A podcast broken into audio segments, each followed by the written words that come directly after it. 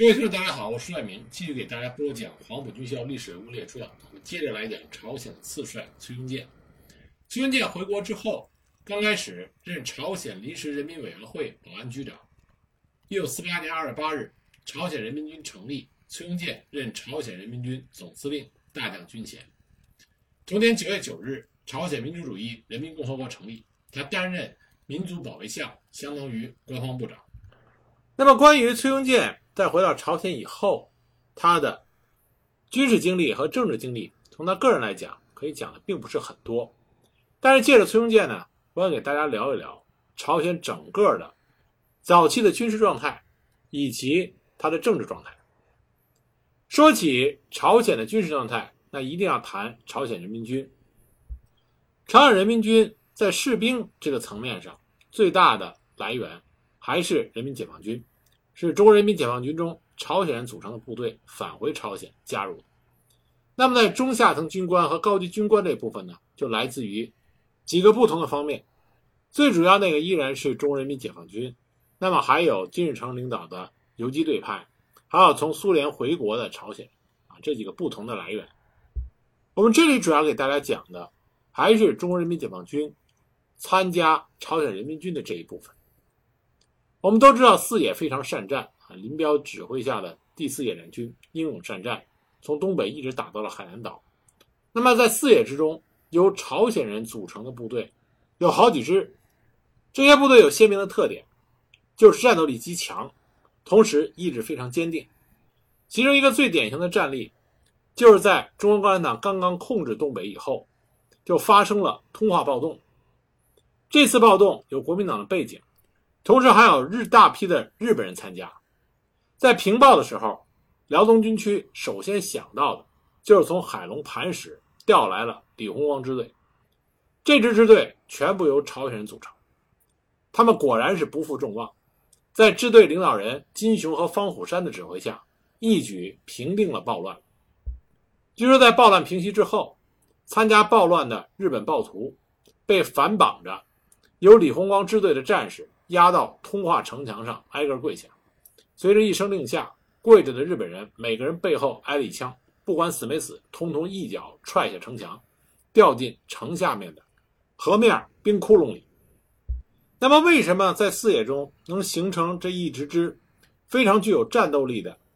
由朝鲜革命者组成的啊部队呢？这是因为早在1942年，金泽明、李向朝等人就根据中共中央的指示。回到了东北朝鲜人的居住地区，在北满地区恢复建立了党的组织，秘密发动群众。而当地的中共党员和抗联人员在极其困难的情况下坚持了斗争。日本投降以后，这些中共党组织和党员迅速行动，组成了以朝鲜人为主的武装。同时，1945年8月11日，朱德总司令签发了延安总部命令第六号，命令这么说的。为了配合苏联红军进入中国及朝鲜境内作战，解放朝鲜人民，我命令现在华北对日作战之朝鲜义勇队司令武廷、副司令朴孝三、朴义瑜立即统帅所部，随同八路军及原东北军各部向东北进军，消灭敌伪，并组织在东北之朝鲜人民，以便达成解放朝鲜之任务。在接到这一命令之后，武廷等人就率着延安。朝鲜军政干部学校与朝鲜义勇军的部队向东北开进，沿途不断的扩大队伍。到达沈阳的时候，已经从出发时的几百人发展到了三千多人。到了十一月七日，根据中共中央东北局的指示，朝鲜义勇军整编为七个支队，分别开赴了中国东北各地的朝鲜人聚集区开展工作，参加对国民党的作战。其中，第一支队开赴南满，第三支队开赴北满。第五支队开赴东满，第七支队进入到吉林，这些部队迅速的就融入到居留在中国的朝鲜同胞之中，影响与带动群众投入到东北的解放战争，以他们为基础就发展起来了这些由朝鲜革命者组成的部队，他们在东北战场和四野中都是威名赫赫。一九四八年一月，东北民主联军改编为东北人民解放军，整编之后的野战部队中包括了三个朝鲜人师。其中是以第一支队为基础组成的李鸿光支队改编为独立第四师，以济南军分区第七十二团，就原来的第七支队，以及松江军区独立第八团，是原来的第第三支队，还有牡丹江军区独立第三团，合编为独立第十一师；以吉敦军分区独立第三、第六团和济南军分区第七十一团，合编为独立第六师。一九四八年十一月，东北全境解放，东北野战军整编为第四野战军，独立第四师整编为第幺六六师。下辖四九六、四九七、四九八三个团，由东北军区直辖；独立第十一师整编为第幺六四师，由东北军区直辖；独立第六师改编为第四十三军第幺五六师。当时第四野战军各军几乎都有朝鲜人官兵，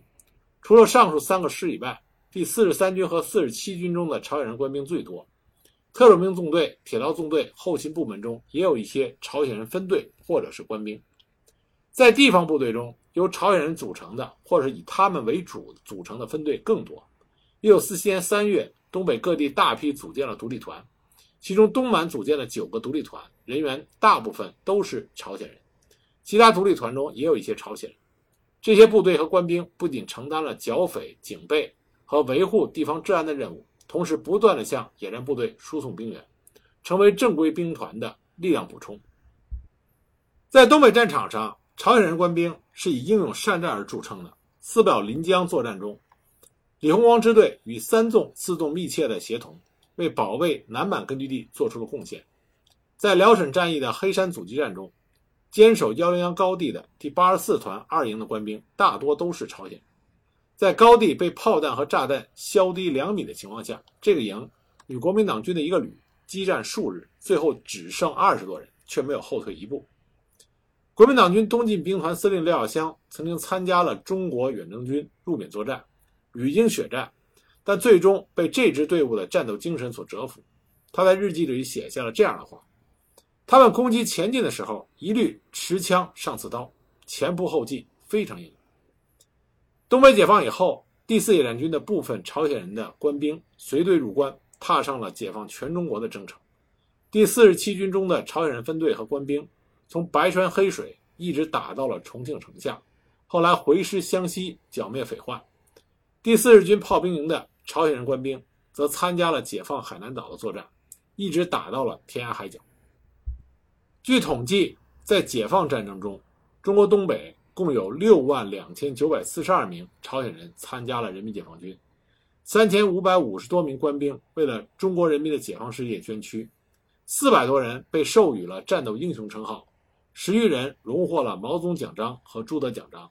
数千人荣立战功，并且涌现出金学范战斗模范连等一大批英雄连队和战斗机体。一九五零年九月二十二日，中央人民政府外交部发言人曾经这么说：“过去数年中，确曾有拘留中国境内的朝鲜人民参加中国人民解放战争的事实，不仅在中国人民解放战争中如此。”即在中国革命的前三个阶段，1925至1927年的北伐战争时期，1927至1937年的土地革命战争时期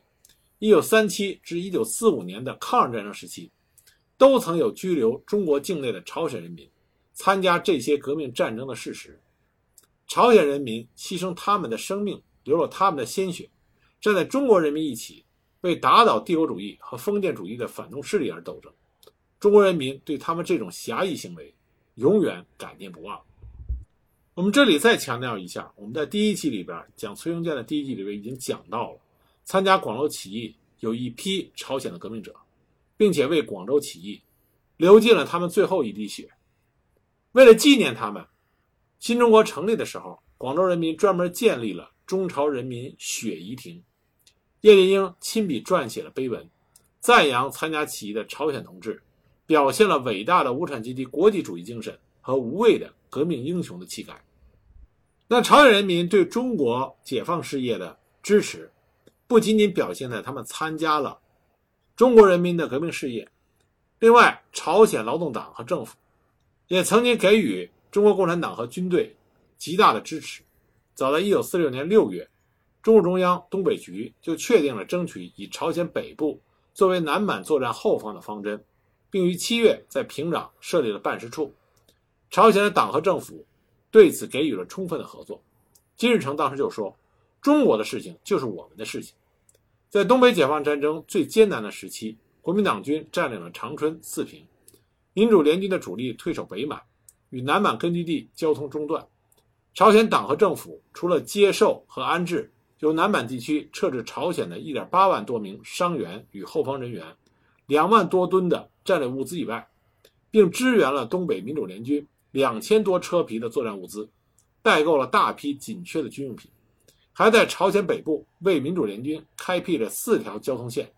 一条由中国丹东经朝鲜的新义州南阳到中国的图门；一条从中国通化至吉安，经朝鲜的满浦到中国图门。这两条沟通了南满和北满的交通线，对于坚持南满作战起了非常重要的作用。另外两条是海上交通线，分别由大连到朝鲜的南浦港和罗津港。然后转运物资人员到南满或北满。一九五零年七月，中国在朝鲜平壤开设大使馆的时候，周恩来专门就此要政务参赞柴军武向金日成等朝鲜领导人表示感谢，说对于朝鲜同志在我们困难的时候所给予的帮助，什么时候也不能忘记。那随着朝鲜半岛的形势发生了重大的变化。朝鲜劳动党和政府加快了军队建设的步伐，除了向苏联请求军事援助以外，正式向中共中央提出了让中国人民解放军中的朝鲜人部队返回朝鲜的要求。一九四九年四月二十八日，朝鲜劳动党中央派出了中央委员、人民军总政治局主任金一作为全权代表前往中国，与中共中央建立联系，商谈中国人民解放军中的朝鲜人部队返回朝鲜的事宜。当时毛泽东在会见了金一之后，跟他说：“中国人民解放军中有三个朝鲜人师，其中两个师现在驻扎在沈阳和长春，可以随时准备将这两个师的人员连同全部的装备移交给朝鲜政府。如果朝鲜同志现在不需要这两个师，那么我们可以负责训练和保障这些部队。另外一个师正在长江以南作战，等作战行动结束之后才能调回。那么后来朝鲜方面得到情报。”说南朝鲜军可能在七月对北方发动进攻，所以他们决定在中国东北地区整训的这两个朝鲜人师立即返回朝鲜，一个师部署在新义州，一个师部署在罗南。因此，幺六四师和幺六六师正式脱离了中国人民解放军序列，启程前往朝鲜。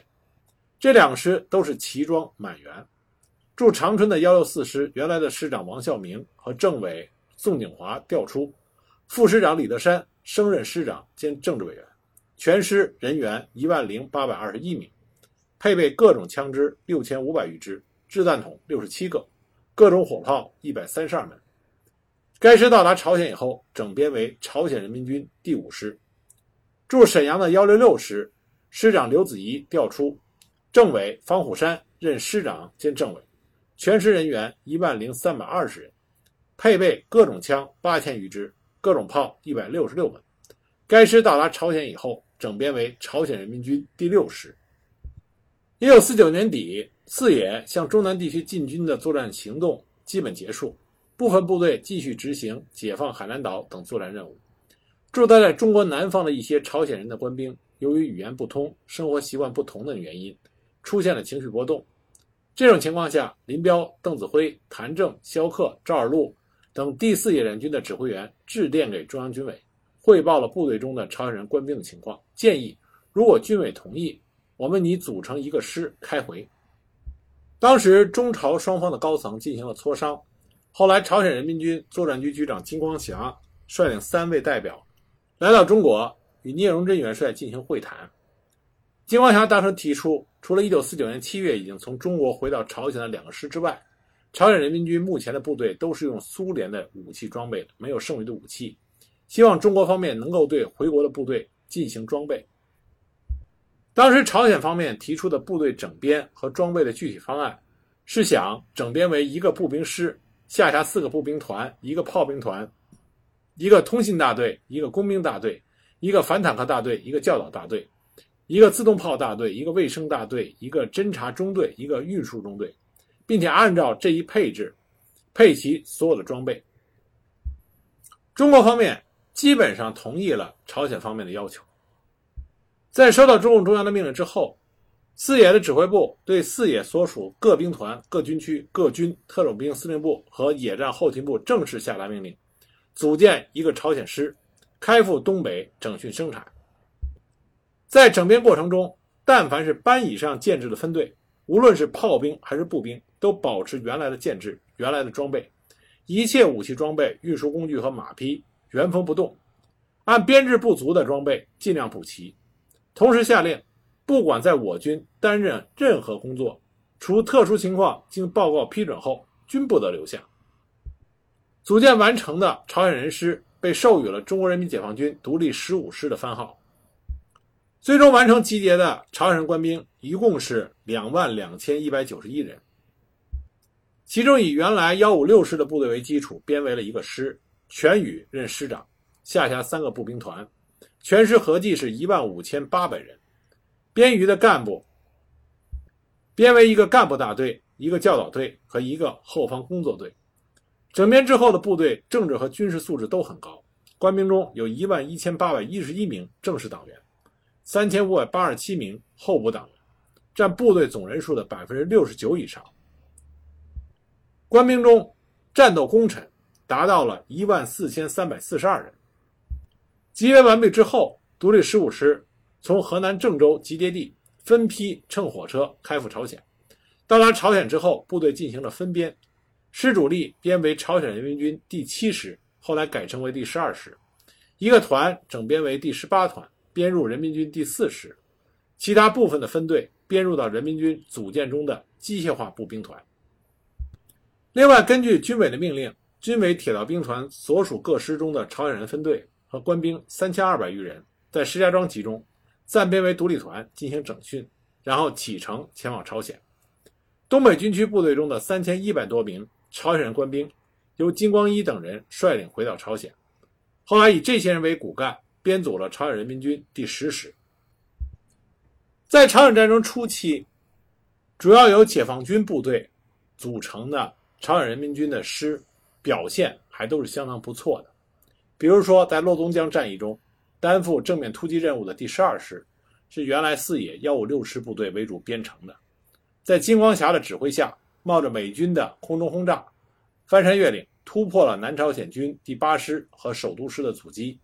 以正面突击，结合侧后迂回，攻占了安东，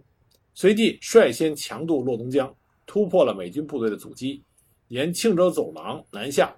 占领了浦项，一度在美军苦心经营的釜山防御圈撕开了一个缺口。第十二师被授予了安东师的称号。也是在洛东江战役中，另外一支从中国返回的朝鲜人部队，也是建立了非常大的功勋。就是在方虎山的指挥下，由四野幺六六师部队改编的朝鲜人民军第六师，他们担负了战略迂回的任务，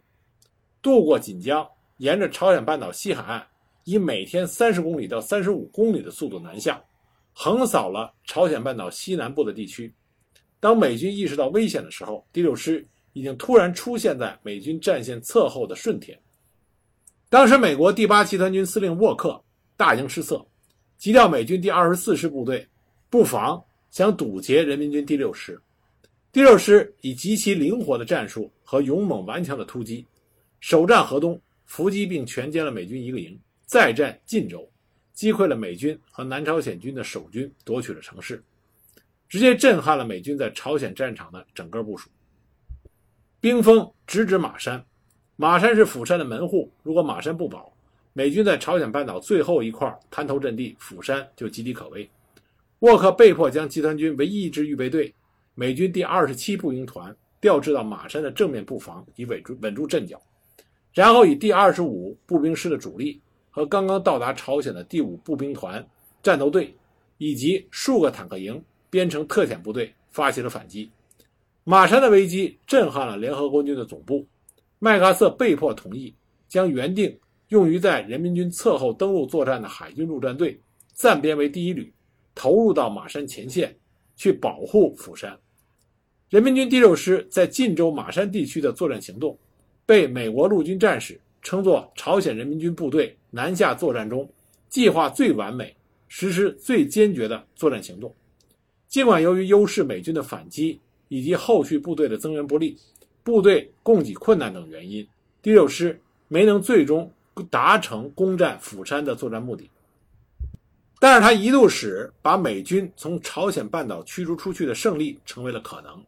美军被迫以牺牲中部战线为代价，来加强西南战线，重新在洛东江后面的一个狭小地域内部署联合国军的部队，这直接导致了釜山防御圈阵地的形成。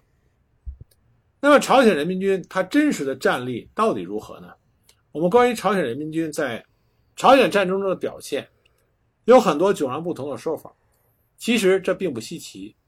因为朝鲜人民军本身就是一个。混合体，总体来说，他从建军的第一天就深受苏军、日军以及解放军的影响，是三者的混合体。他的编制、装备、训练和战术基本上都是苏联模式，条令也是翻译的苏军条令，重视政治教育。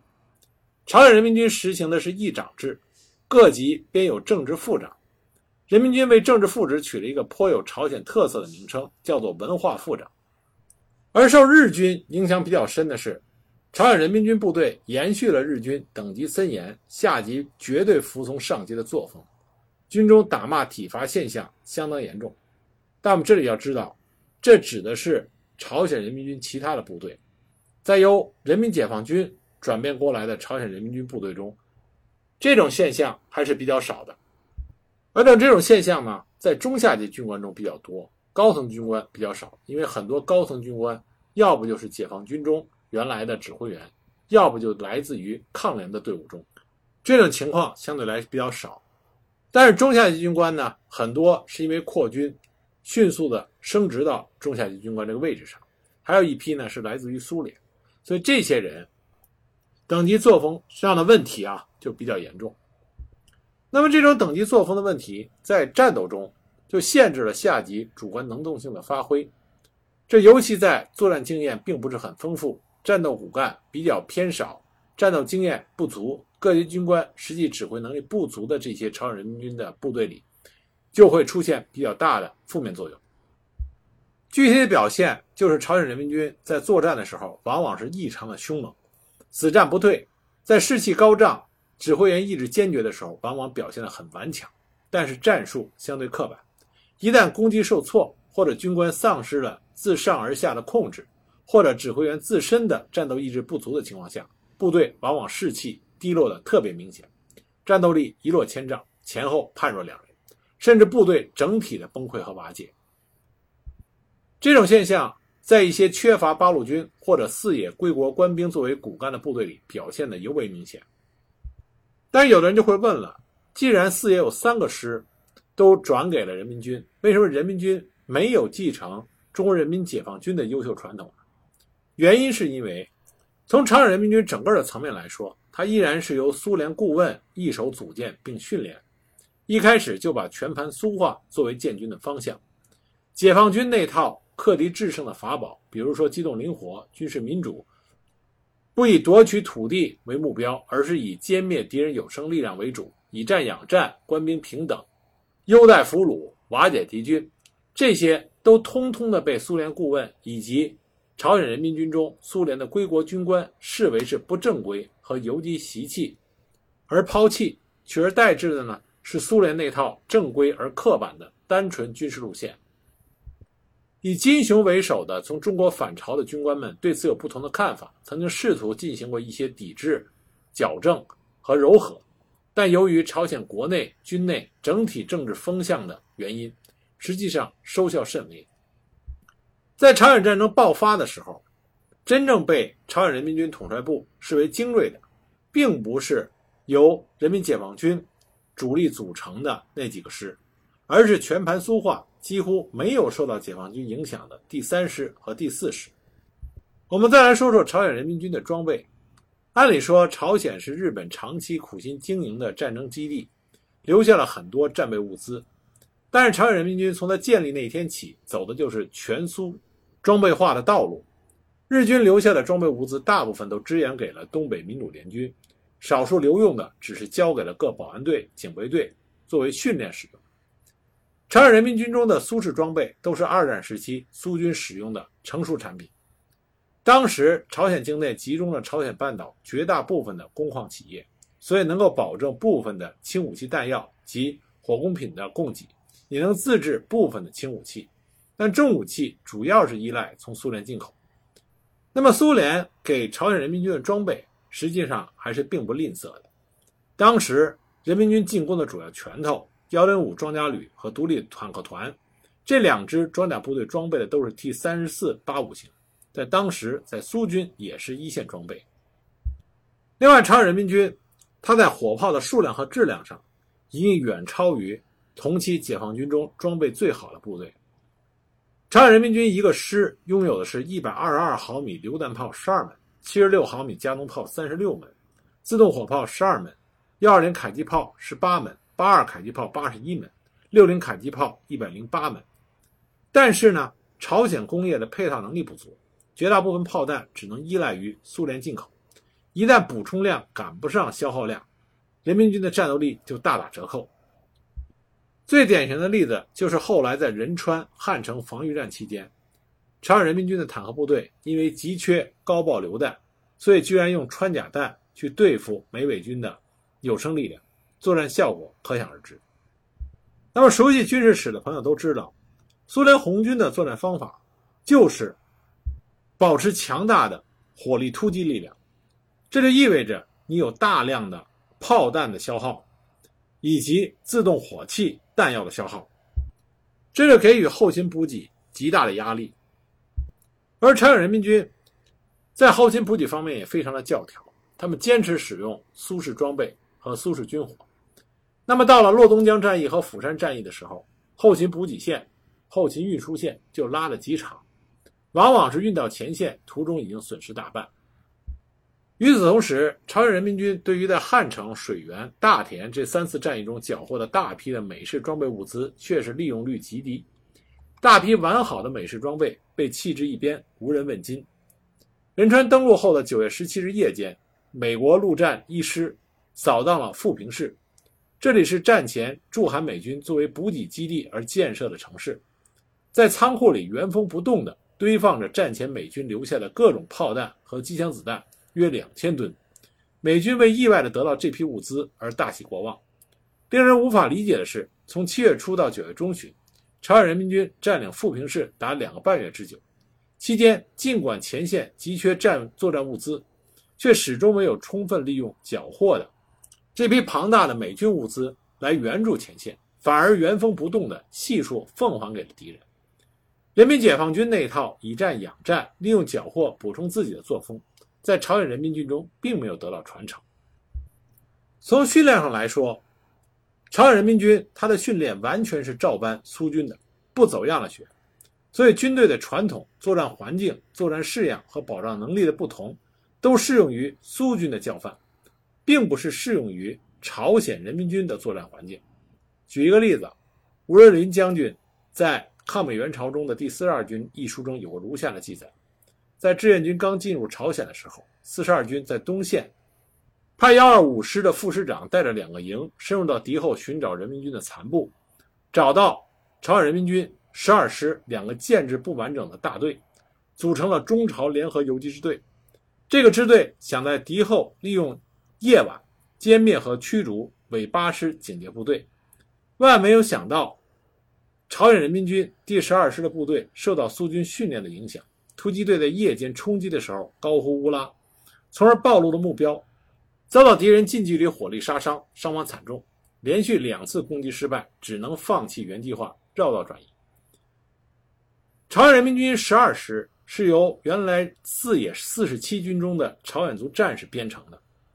在朝鲜战争爆发的时候，番号是第七师。开战之后不久，改成了十二师。在八月攻势中，荣获了安东师的荣誉称号。按理说，这支由原来四十七军中的朝鲜族战士编成的部队，应该对解放军的那套战略战术相当的熟悉。可就是在距离战争爆发仅仅的两个月的时间里，被强化的苏式整训，搞得完全不再是原来的那种有效的战斗风格。一支原来出身于四野的部队都变成这个样子，受苏军训练的影响如此之深，其他部队的情况就更加的可想而知了。那么再来说说朝鲜人民军的高级指挥员，他们的素质。美日史料里边将开战最初的朝鲜人民军总参谋长江建中将推崇为人民军将领中最有能力者，但很可惜，江建中将在开战不久之后就阵亡了，并没有充分的证据来证明这一点。美日史料之所以比较推崇江建，是因为在朝鲜战争爆发初期，朝鲜人民军凌厉的攻势，的确是让美军受到了比较大的损失。但是很明显，江建所制定的作战计划后劲不足，这也导致了最终釜山攻不下来，而仁川又被美军登陆。但这个时候，江建已经阵亡了，所以江建是否有回天之策？这个我们也没有办法进行实际的论证。那么，真正在朝鲜人民军作战中表现出色，恰恰就是资历最老的崔庸健大将。本来因为崔庸健在抗联中他的位置远远高于金日成，所以金日成呢，为了加强自己对军队的控制，就把崔庸健前线总指挥的位置，让金日成最为信任的金策大将所取代，崔庸健转任为西海岸防御指挥部司令。但恰恰是在仁川登陆之后的汉城防御战中，崔庸健临危受命，指挥不到两万人的杂牌部队，把包括最精锐的美陆战一师在内的七万多美韩军拖了半个月，为掩护南方人民军部队的北撤和北方留守部队的动员，争取到了极其宝贵的时间。当时美军阿尔蒙德中将，他的目标是在九月二十五日拿下汉城，九月二十二日。海军陆战队啊，美国海军陆战队已经进入到汉城，但是在竹屋争夺战中付出了较大的伤亡。由于极其渴望宣城汉城的光复，阿尔蒙德中将宣布该城在九月二十五日收复。但实际上，在美军的史料里写着，海军陆战队仍然在进行着逐屋的争夺战。在汉城失守不久之后，崔庸健又指挥几个九月份才新编成的师团，十九、二七、四十三师团。在三八线上节节抵抗十余万美伪军的进攻。十月底，美十军在元山登陆之后，崔庸健又指挥新建的第四军团约两万人，在丰山地区建立了防线，一直坚持到志愿军四十二军的到来。崔庸健充分地展示了他在极端困难的情况下凝聚部队、组织防御的能力，在实战中得到了充分的证明。而他这种优异的表现，立下了。卓越的功勋，也让他重新赢得了朝鲜劳动党和金日成的尊重。那除了崔庸健，另外一个表现非常突出的朝鲜人民军将领，就是方虎山。关于方虎山的表现以及对朝鲜人民军其他的评价，我们下一集再接着给大家讲。